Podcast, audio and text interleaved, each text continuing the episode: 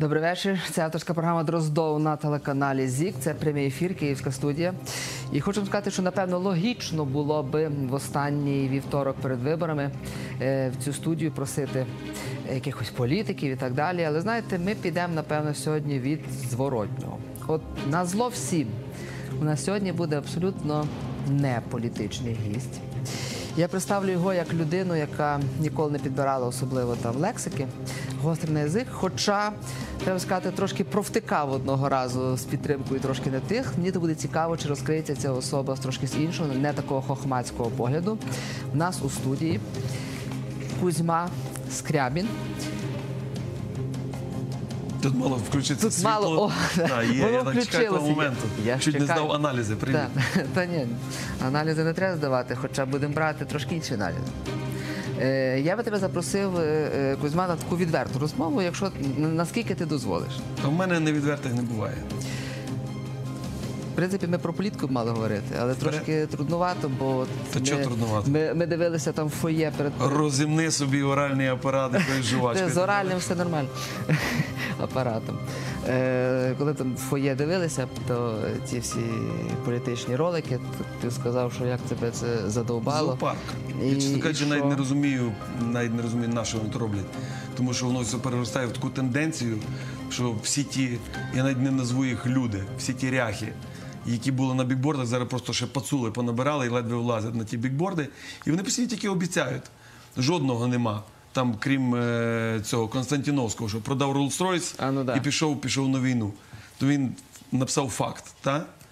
Провірений, не провірений, то таке я там не, не сильно вникав. А 99,9% то є особи, які постійно обіцяють. Вони от 23 роки обіцяють, ніхто з них нічого не зробив, очевидячки. І то фактично їхня заслуга та війна. Підеш на вибори? Ти знаєш, я не знаю за кого йти. От чесно, ніхто з них мене не переконав. Там було пару осіб, які прийшли з, е, з війни, от які можуть, наприклад, е, переконати мене якимись е, досить чіткими аргументами. Я положив стільки-то сепаратистів, взяв полон, проливав кров за свою країну. Але е, сам розумію, що е, самі по собі вони ж абсолютно нічого не можуть зробити проти тої величезної е, когорти, отари, я би сказав, тих вовків, Старожилів. зграї, старожилів. Та. І тому вони були змушені, як я свого часу, будучи на інтері. Знаєш, був солдат інтера, ти хотів мені задати то я питання. хотів то запитати, Так. да. Мені сказали, чувак, якщо ти не поїдеш на ті вибори, якщо ти не поїдеш за Януковича. Януковича, так, то 4 роки от, його правління ти випадаєш зі всіх телеефірів, зі всього. Якщо е, я є людина, яка вміє тільки грати, допустимо, музику і теляпати язиком е, в телевізорі, та?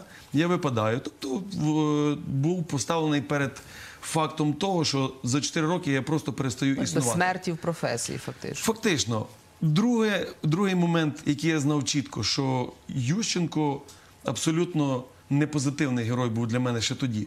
Я знав набагато більше, ніж знали прості люди. І для мене Ющенко навіть більший зрадник, ніж Янукович, тому що фактично за свої п'ять років, маючи такий кворум довіри людей до себе, який він мав, напевно, не мав ніхто. Ну, але на то завжди можна списати. На те, що ну мені там пригрозили, ну мені там би закрили і так далі. А інші люди, в принципі, цьому противилися. Отут як? А я дістав досвід кльовий. Я зато після того я чітко знаю, що мене ніхто в житті не перекупить. Я дістав такий досвід, то така травма. І я прекрасно знаю, що ті вороги, які в мене тоді появилися, напевно, десь процентів 50 країни, от вони залишаться так до останнього дня мого життя. Але для мене то є супер досвід. Людина мусить стати на граблі, щоб другий раз на неї не ставати. Слухай, А скільки коштує в принципі залучення артиста? Тоді коштувало Політико. копійки. Зараз е, п'ять партій, я навіть не пам'ятаю їхніх назв.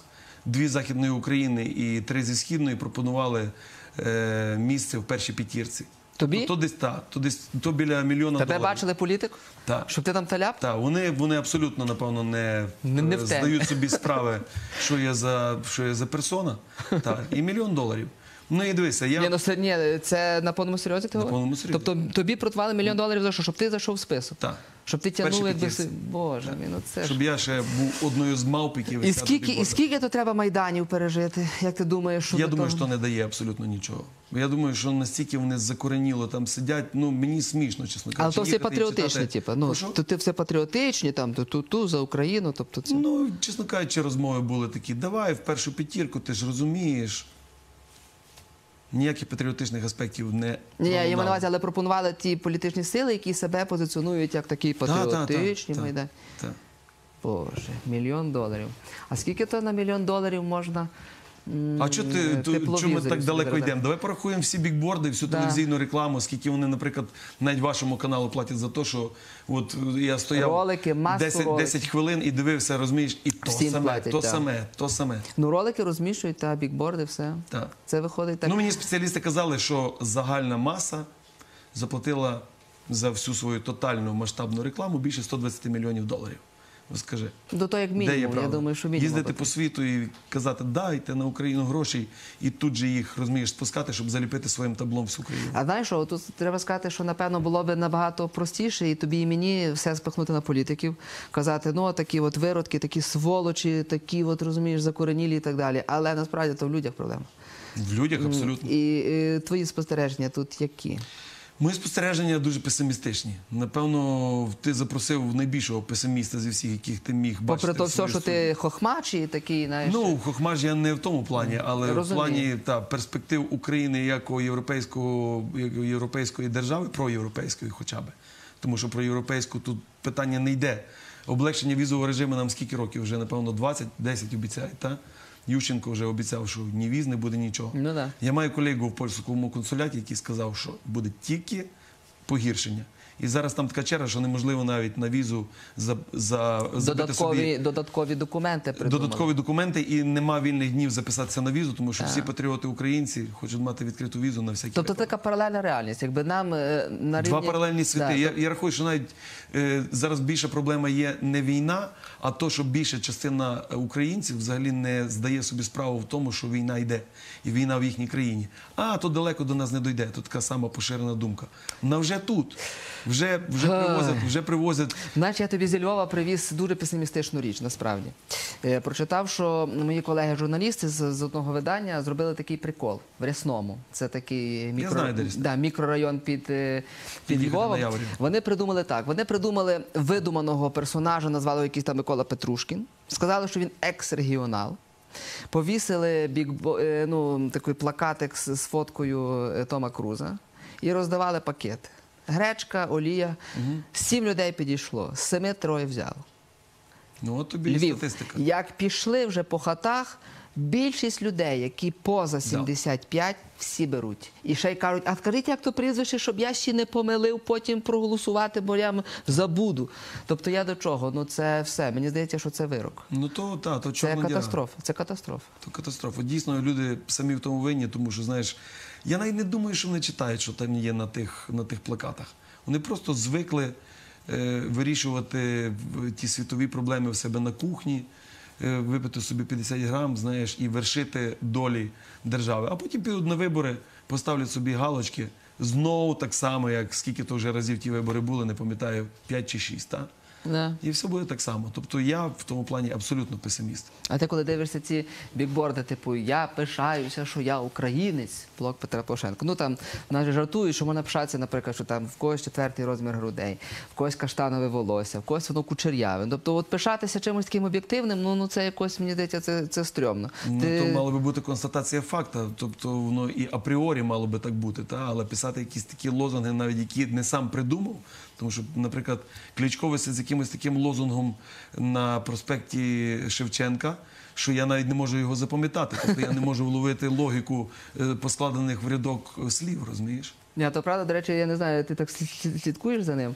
Він такий він на перли, такий досить багатий чоловік. Мені надоїли, чесно кажучи, ті перли. сказав, То що- сумно, Ну, він знаєш. сказав, щоб, щоб, щоб була гаряча вода, її треба підігріти. Підігріти. Мене, ну. Мені сумно від тих їхніх перлів. Мене вони задовбали, чесно Але кажучи. дивись, Знаєш, я дуже багато їжджу по країні, і настільки багато толкових, розумних, інтелігентних людей от є в народі, знаєш, і чомусь нами мусять е, керувати хами, е, грабіжники, злодії.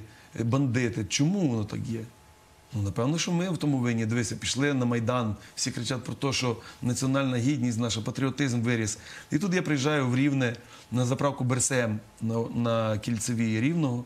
Стоять хлопчики, дівчинка, років 23-25, оператори, такі жовто-сині банти, розумієш, все. Слава Україні! І валить такий шансон з радіо, розумієш? Ну, ясно, що то не їхня касета, не їхній компакт, то радіо грав. Радіо шансон. Я думаю, сказати, не сказати. Підійшов, кажу, хлопчики, дівчатка, ну ви ж розумієте, що є іржа. Ви то є навіть ще гірша пропаганда, ніж русські канали, тому що ви тут в Рівному, в Західній Україні, скільки людей приїжджає на вашу заправку, і ви їх кормите тим шайсом, розумієш? А там ви знаєте, там ми привикли, бо то радіо. Розумієш, ми привикли. От тобі і, от тобі і діагноз. Да, дійсно. А коли були ці події такі страшні, з якими, в принципі, на Майдані ми на увазі розстріли, з якими, в принципі, Україна ще не стикалася. Це був просто шок страшний. От е, на тебе як це вплинуло? Як ти думаєш? Ну я питаю, ну що я можу думати? Ну, то то питання лишнє, чесно кажучи. Я як тільки збирався той майдан, мені чомусь от так щось класнуло в голові, і я зрозумів, що то така початок такої тотальної біди. От зараз та війна, і кожен день спілкуюся з хлопаками і в госпіталі, і, і просто з тими, що повезло їм повернутися живим. І тотальне перекручування фактів, розумієш, тих е, загиб, е, тих людей, які загинули, їх набагато більше, то ж не секрет, Ну, ніж, да. ніж нам медії показують. То що вони, чого вони бояться? Паніки вони бояться чи чого? Чому його називають АТО, якщо то вже давним-давно війна? Повномасштабна відкрита війна. Лінія фронту більше, ніж 500 кілометрів довжини. Розумієш? І тому то, що от ми з тобою сядемо, поговоримо, вони на нас навіть уваги не звертають, Остап. Я на концертах такі речі виговорюю адресно. Так. Так, розумієш? Вони не звертають уваги. Ми для них просто мурашки. Ну, сів свій патлатий, поговорив, і все, знаєш, його можна виключити. Отак як ви включили світло, видно, хто сидить, виключили і вже не видно. Да. Ну, але тут відповідальність якась має бути, да? тому що якщо ми самі себе назвали ну, сама прогресивна нація в світі, То хто так назвав? під час Майдану ми захоплювалися собою, яка феноменальна самоорганізація, які, які такі величезні прояви героїзму і гуманізму, що дійсно мало місць. Але воно ні в що не переросло. Абсолютно. І Воно переросло в біду величезну. Хм. А Мені розказували, от е, перепрошую, що може Ну-ну. так буду трохи петляти, Нічого, бо маю багато інформації. Розказували мені хлопці е, морпехи, які стояли в Феодосії. І от перші ті зелені уроди приїхали, русські, і їм була команда в ружьо. Вони мені показували фотографії, Остап, вони виглядали як кіборги, розумієш? В такому озброєнні на війні зараз нікого нема. Де взялися та, то, той еквіпунок? Ніхто навіть не знає. Вони стояли просто. Вони казали 4 години, і там би було чисто. Дзвінок через два дні. роззброїтися, хлопці. Поздавали, Задній поздавайте. хід. Так. Вони поздавали ту зброю, тої зброї вже більше ніхто не бачив, і поздавали навіть ту форму. Розумієш? І лишилися зі своїми жінками і з дітьми. Ну, значить, що то були якісь високі ігри. Мгм. А інакше? А є таке відчуття, що от є такі правдоруби, так звані. Як Е, хто, наприклад? Ну, от як, наприклад, як ти, як інші політики, які на цьому бавляться, так? Тобто, які мають певний імідж людей, які от можуть так от сказати, отак, як є, але воно якби йде, ну як, я не хочу сказати, що в пісок. Воно просто завжди перекривається масивом чогось іншого, що політики продукують масовано. І, в принципі, воно ККД ноль. То фактично я до того, що фактично правда як така е, буде, е, буде озвучена як, ну не знаю, як, е, як зло. Як До- небезпека, до чого як ти ведеш? Я не можу врубатися. Я, я до того веду, що е, політики завжди зроблять так, що той, хто говорить правду, буде виглядати останнім. Сто процентів. Вони мають трибуну, вони мають ефіри, вони мають гроші, вони можуть масово подати інформацію. І через вибори і по-друге, що людина, яка там сидить під тим куполом і постійно вариться в тій атмосфері, понятно, що в неї має бути підвішений язик. Розумієш? І е, я робив колись експеримент. Я не дивлюся спеціально телебачення, Ага. але я е, робив експеримент пару місяців тому. Я включив собі отой Росія 24 канал і громадське, наприклад. Дивився дві години тих і дві години тих. Остап, я вірив. Я вірив тим, рівно дві години, потім дві години вірив тим. Розумієш? Тобто е, ота їхня Працює. воно працює, так. І то, що говорять вони, очевидячки, так само працює на людей. Імунітет, який. Так, думають, ну, ну не може воно бути такою, така гадана, ну не може бути така худоба. Ну крало, крало, ну вже ж стільки крові пролилося. Розумієш, психологія простих людей. То виправдовують, якби тим майданом, виправдовують подальші І дії майданом, і війною, так. Ну дивися, ну Ляшко, дивися, який воно молодець, знаєш, їздив на війну, знаєш. А він тобі Ну, так- ніяк. Ну. Мені, мені ніхто ніяк. Ну ніхто, ну абсолютно жодна, ну 0%. Добре, а, чи, а чим ти е, пояснюєш для себе, що е, люди Майдану вони фактично не змогли зайти в політику?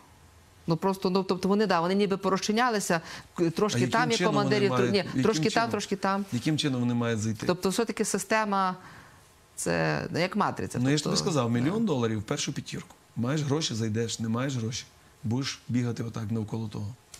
Чекайте, то вони в тебе просили мільйон? Ні, ні, вони мені пропонували. Так, але ті ж платять. Комусь пропонують, а хтось мусить дати. да, щоб хтось мусить дати. І воно про тобі Ну я дивлюся на от, от висить на Борщагівці Петро Омельченко, такий, е, як палець. Ну я так думаю, на відео йому років, напевно, 20.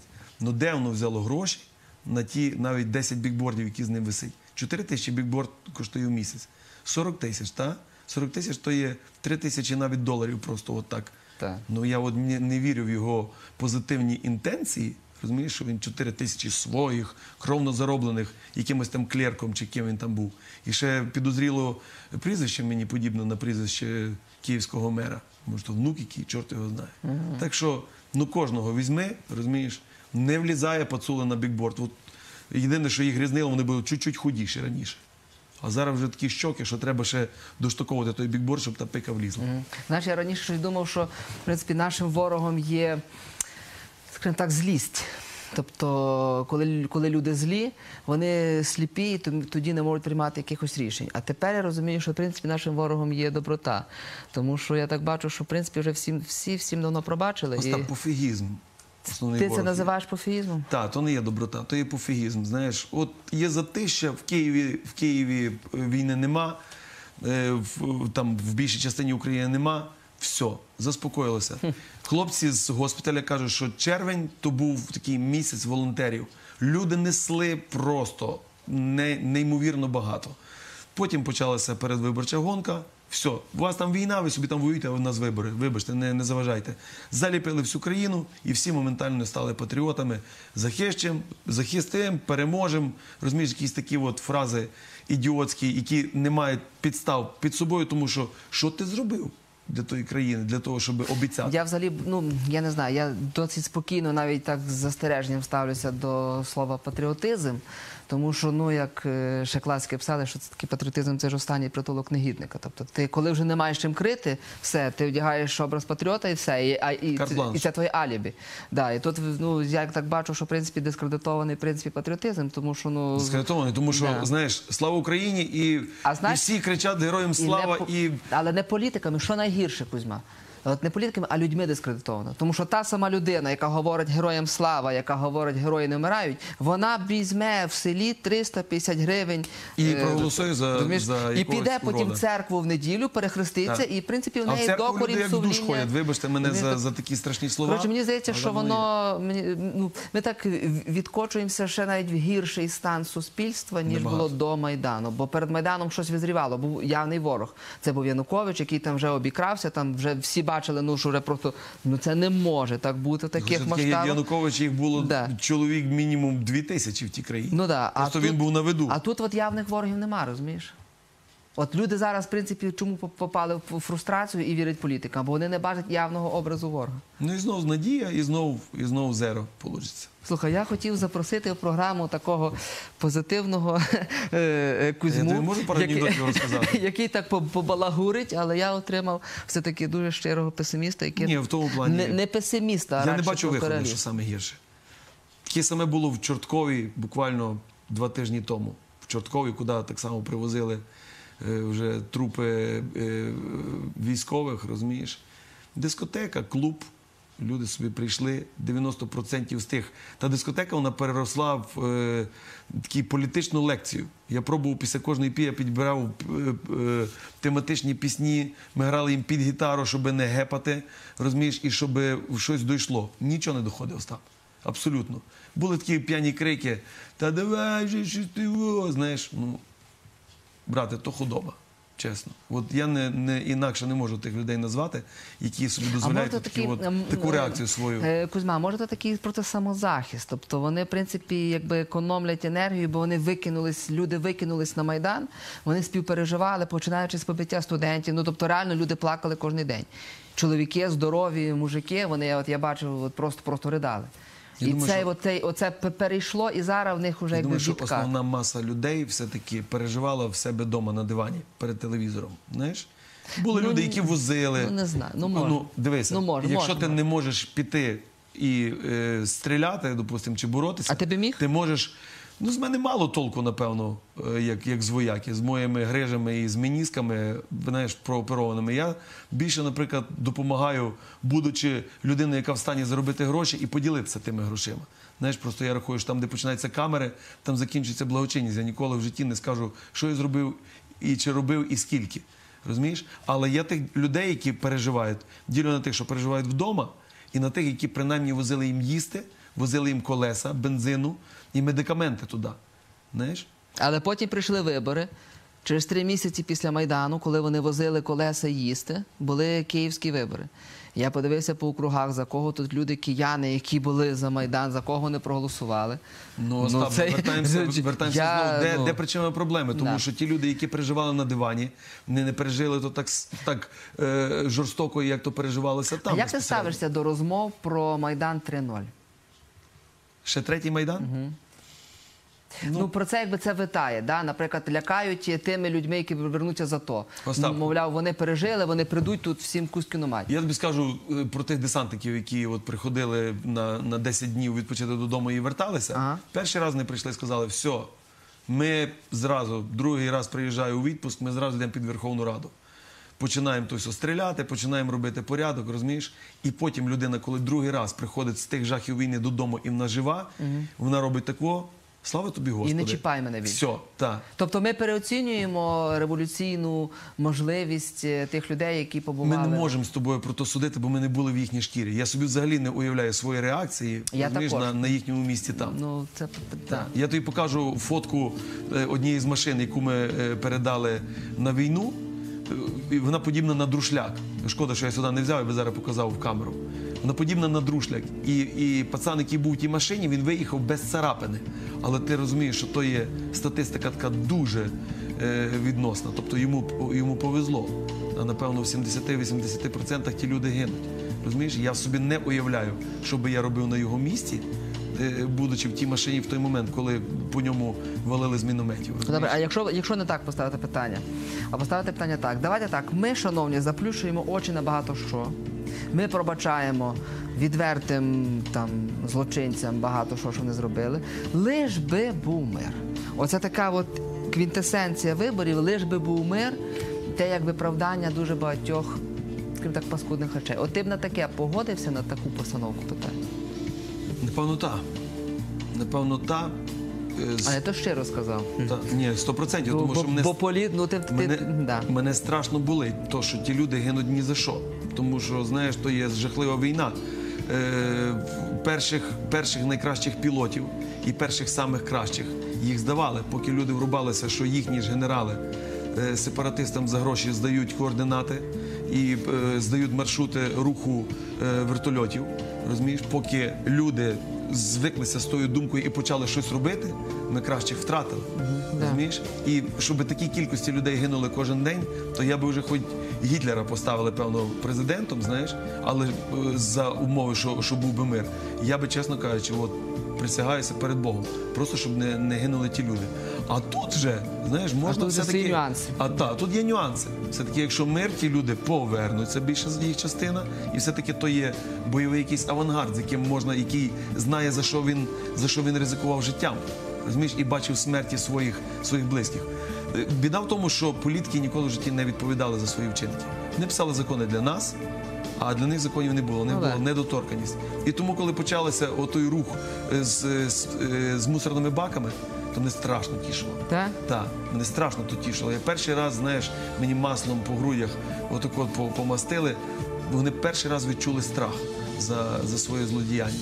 Коли Воно, шуфрицю дали в ніс, я сі страшно тішив. Знаєш, Да. тому що то є страх. Вони мусять відповідати. І люди були би трошки більше аферистичніші. Всі ж знають, хто де живе. Тяжко піти, отако от знати, що він тобі зробив пакість, підійти і Ну, цеглою е, влупанути по машині, хоча б. Да. Кузьма, ну от на завершення дуже То вже все, кінець? Да, то вже кінець, все, музика пішла. На завершення, от якщо би Кузьма мав е, там е, 30 секунд для того, щоб щось в ті мозги вкласти людині, до якої він би хотів звернутися адресно. Що б ти зараз сказав? На завершення. Я би хотів сказати всім нашим політикам, що я їх просто зневажаю. І хочу, щоб вони або їхні потомки обов'язково відчули на своїй шкірі те, що відчувають мами тих пацанів, які не вернулися додому. І просто щоб вони знали, що кров тих хлопців то є на ваших руках. І хотів би, щоб ви за то відповіли. Я не знаю, до чого вони допровадять Україну, але вибачте за щирість, мене то дістало, я не бачу ніякого позитивного виходу в тих виборах, ні в подальших інших. Це був дуже щирий, для мене дуже щирий. Кузьма Скрябін нашій студії. Дякую, Дякую за те, що ти пішов. Дякую вам за увагу. Е, все як найкращого. На добраніч. Якщо повезе. Дякую. Ну що ти? Чому має не повезти? Ну, я з тобою погоджуюсь, на жаль. З виходами проблема. Але найбільша проблема з людьми. То ситуація без виходу.